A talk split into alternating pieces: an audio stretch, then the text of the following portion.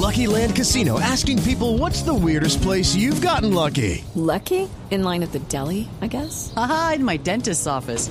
More than once, actually. Do I have to say? Yes, you do. In the car before my kids' PTA meeting. Really? Yes. Excuse me, what's the weirdest place you've gotten lucky? I never win and tell. Well, there you have it. You can get lucky anywhere playing at LuckyLandSlots.com. Play for free right now. Are you feeling lucky? No purchase necessary. Void where prohibited by law. 18 plus. Terms and conditions apply. See website for details.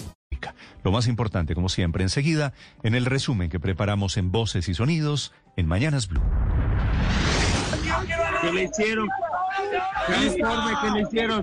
¿Qué permiso ahí te va? Otra jornada violenta en Bogotá, otra noche de manifestaciones, choques y una persona que muere en confusos hechos en medio de esas confrontaciones entre manifestantes y Policía Nacional. En esta oportunidad fueron cuatro los bloqueos en la ciudad, en el Portal de las Américas, en el sector de la Candelaria, en Ciudad Bolívar, en Usme, en Yomasa y la más fuerte ocurrió aquí en el Portal de Suba, donde un hombre falleció en medio de los ataques que se estaban presentando sobre la avenida Suba con Ciudad de Cali. El general Gómez Heredia estuvo esta madrugada en el hospital.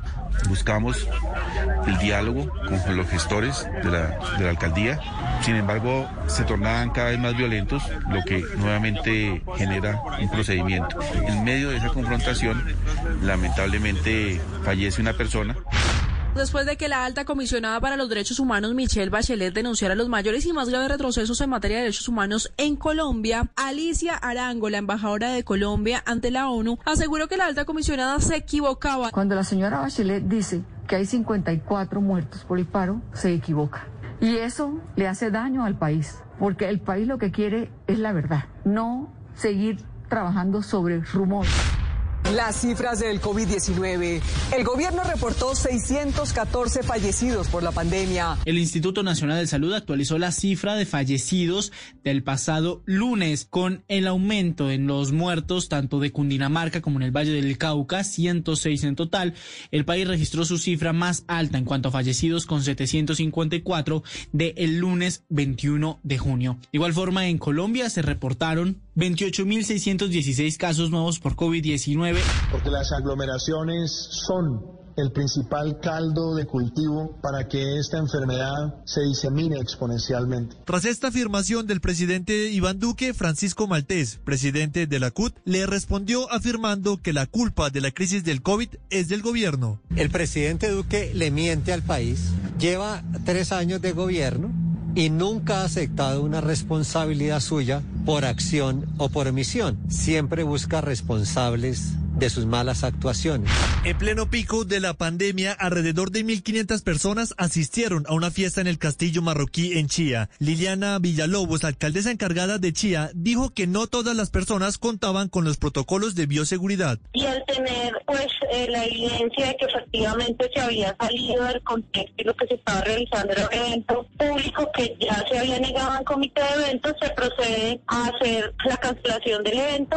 El gobierno confirmó que es inevitable que llegue la variante Delta de la India, que según expertos es la más contagiosa. Fernando Ruiz, ministro de Salud. Y en la medida que avance la vacunación, vamos a tener mayor protección frente a los riesgos, por lo menos de mortalidad, por las diferentes variantes. Escasean vacunas. Bogotá y Medellín han tenido dificultades para aplicar las primeras dosis por falta de biológicos. No hay ni para primeras ni para segundas dosis de Pfizer. El secretario de Salud de Bogotá explicó que solo hubo un total de 34.885 dosis de Pfizer y que estas se destinaron a personas agendadas para la segunda dosis. Al tener este número y estarse cumpliendo la segunda dosis de muchas personas que la vienen requiriendo por haber recibido la primera hace tres semanas, pues la priorizamos en la CPS para que cumplan su agendamiento. A través de un comunicado, la farmacéutica Pfizer recomendó aplicar la segunda dosis de la vacuna a los 21 días, pero el gobierno insiste en aplicarla a los tres meses en las personas que están en la etapa 4. Fernando Ruiz, ministro de Salud. Se toma como base la evidencia ulterior que se presenta donde muestra fehacientemente que la eficacia de la vacuna de Pfizer se incrementa en la medida que se aplique y se haga un espaciamiento de la segunda dosis a 12 semanas.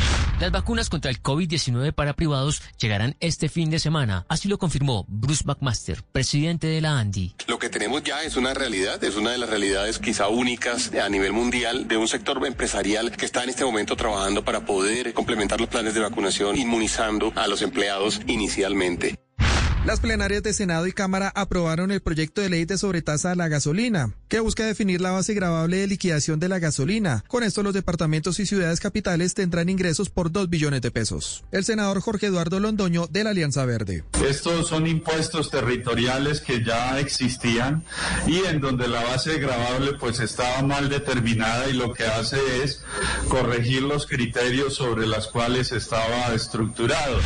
Y el expresidente Álvaro Uribe Vélez declaró en el juicio que se adelanta contra el exsecretario de Prensa César Mauricio Velázquez por el escándalo de las chozadas del DAS. Habló sobre la polémica visita del exparamilitar Alia Hop a Palacio de Nariño durante su mandato. El expresidente reiteró 13 años después que la reunión no fue oculta y que prueba de ello son los videos. Yo eh, hubiera entrado por la puerta principal al señor Hop, pero eh, el señor entonces coronel general de Seguridad de la Presidencia me informó que habían entrado con registro de cámaras. Ali Umar, uno de los actores y directores más importantes de la televisión colombiana, se encuentra en estado crítico por COVID-19. Yo lo siento, pero negocios son negocios. Aprendí a respetar la profesión del humorista y hoy en día no soy tan irresponsable de decir que me siento humorista, pero sí por lo menos los entiendo como antes no los entendía.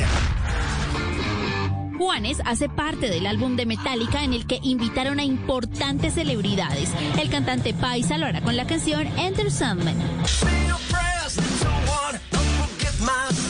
No tengo palabras para expresarlo porque es como un sueño muy para mí realmente haber hecho esto, que ellos me hayan invitado.